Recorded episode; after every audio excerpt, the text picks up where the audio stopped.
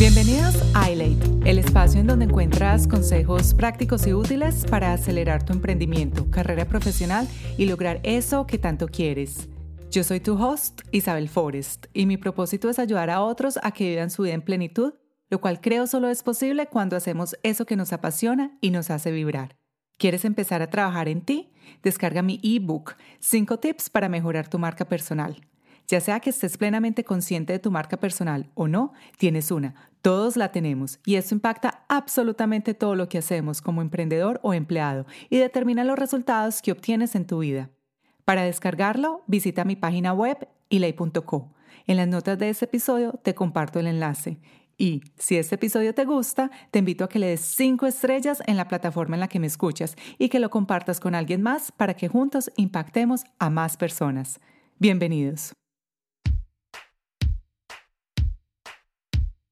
Hola a todos, bienvenidos a otro episodio de Daylight. En este episodio les quiero hablar un poco sobre las tareas no promocionables o como yo las llamo, las tareas invisibles, pues pueden estar teniendo un impacto en ti y en tu desempeño profesional. Harvard Business Review define las tareas no promocionables como tareas que benefician a la organización, pero probablemente no contribuyen a tu desempeño o avance profesional.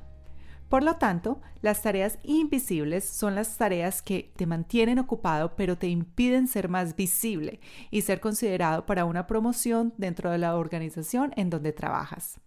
Estas tareas por lo general consumen mucho tiempo, no contribuyen significativamente a tu rol y no generan ingresos o ayudan directamente a generar ingresos a tu compañía.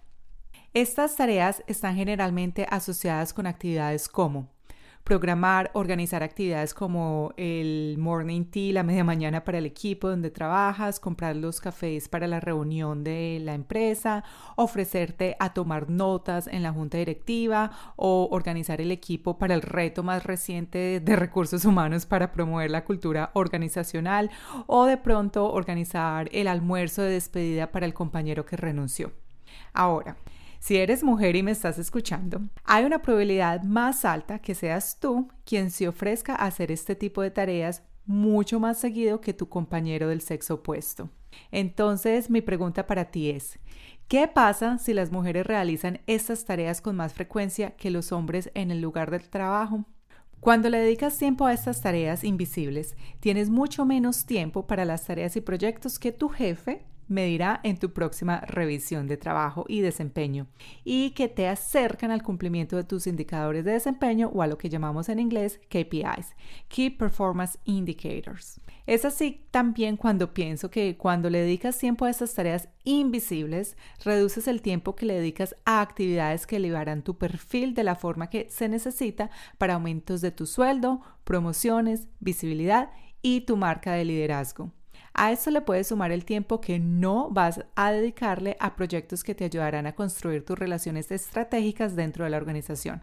En otras palabras, será menos probable que alcances tu potencial como miembro valioso de tu equipo, como líder o ejecutivo o ejecutiva.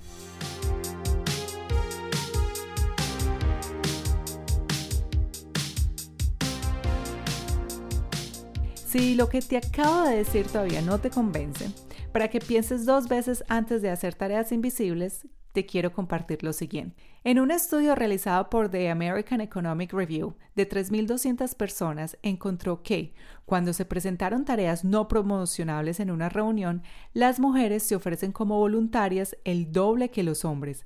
Las mujeres tienen un 44% más de probabilidades de que se les pregunte y cuando se les pregunta a las mujeres dicen sí, el 77% de las veces. Ahora bien, esto crea un ciclo, porque cuando las mujeres dicen que sí con más frecuencia, se espera que digan que sí con más frecuencia. Y luego se les pregunta con más frecuencia. Así es como se desarrolla este ciclo vicioso en el lugar de trabajo y por lo general somos nosotras las mujeres las que en muchas de las ocasiones terminamos haciendo muchas de las tareas que un hombre también sería capaz de hacer. Por ejemplo, en una reunión un gerente pregunta, ¿quién puede trabajar en esto? Y cuando nadie levanta la mano y queda ese silencio incómodo, es más probable que las mujeres levanten la mano, lo que enseña a las personas en el lugar de trabajo a esperar que las mujeres levanten la mano con más frecuencia y el ciclo continúa. Bueno, creo que ese ejemplo ya está súper obvio y súper entendido. Pero entonces, ¿qué pasa si tú eres el gerente? ¿Qué pasa si tú eres la jefe o el jefe? ¿Cómo puedes tener un impacto con tu equipo? ¿Cómo puedes asegurarte de que estas tareas invisibles no estén siempre siendo desempeñadas por la misma persona? Aquí te doy cuatro tips o cuatro formas de mirar este, este escenario. Asegúrate que las tareas se repartan por igual a través de sistemas de rotación o asignación de tareas en lugar de pedir voluntarios. Por ejemplo, en vez de decirle a alguien o decir en la reunión quién va a tomar las notas de la reunión hoy, podemos decir algo como María tomó las notas de la reunión el mes pasado, ¿qué tal si Juan ahora toma las notas? Segundo, proactivamente solicita a los hombres que se ofrezcan como voluntarios con frecuencia. Tercero, sé consciente de que esto sucede en tu equipo. Si notas que es siempre una mujer o las mujeres las que están haciendo las tareas invisibles y de quién está haciendo este tipo de tareas. También Ten una conversación con tu equipo cada vez que note desigualdad en esas tareas invisibles. Si tú no eres el líder del equipo, también puedes hacerle notar a tu jefe lo que está pasando para que así haya un sistema más justo. Y si eres de las mujeres que levanta la mano, ten claro cuáles son las tareas no promocionables o invisibles en el lugar de trabajo en donde te encuentras y cuáles has estado haciendo sin antes haber pensado al respecto. Empieza a sentirte cómoda diciendo no y con el silencio. Y si estás en una posición en donde puedes crear cambio, hazle saber a tu jefe cuando notes desigualdad de tareas siendo asignadas a tus compañeras mujeres. Ahora bien, no se trata de no volver a levantar la mano o de ser la antipática de la oficina o de nunca más ayudar a las tareas que se hacen en equipo y que de cierta forma no contribuyen a tu desarrollo profesional. No, simplemente se trata de que seas deliberado o deliberada y más estratégico antes de hacerlo y no caigas en las expectativas y sesgos inconscientes de otras personas. Para esto te quiero dejar con tres preguntas antes de decir sí a las tareas invisibles. ¿Cuáles son los costos y beneficios a corto y largo plazo de decir sí o no? Esa situación podría hacerte más visible ante las personas que toman decisiones en tu empresa y va acorde con tu marca personal y tu función en el trabajo. Y la tercera, ¿puedes correr el riesgo de continuar haciendo la misma tarea si la haces una vez? Recuerda que la costumbre se vuelve norma.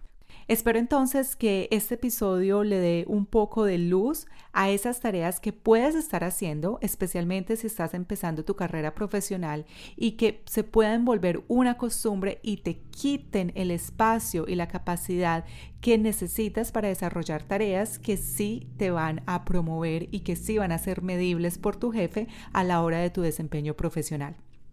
Si quieres más tips o si quieres conocer más información del contenido que comparto, visita mi página web, la cual se escribe elate.co, e -E o en mi perfil de Instagram donde encontrarás más guías gratis y más información.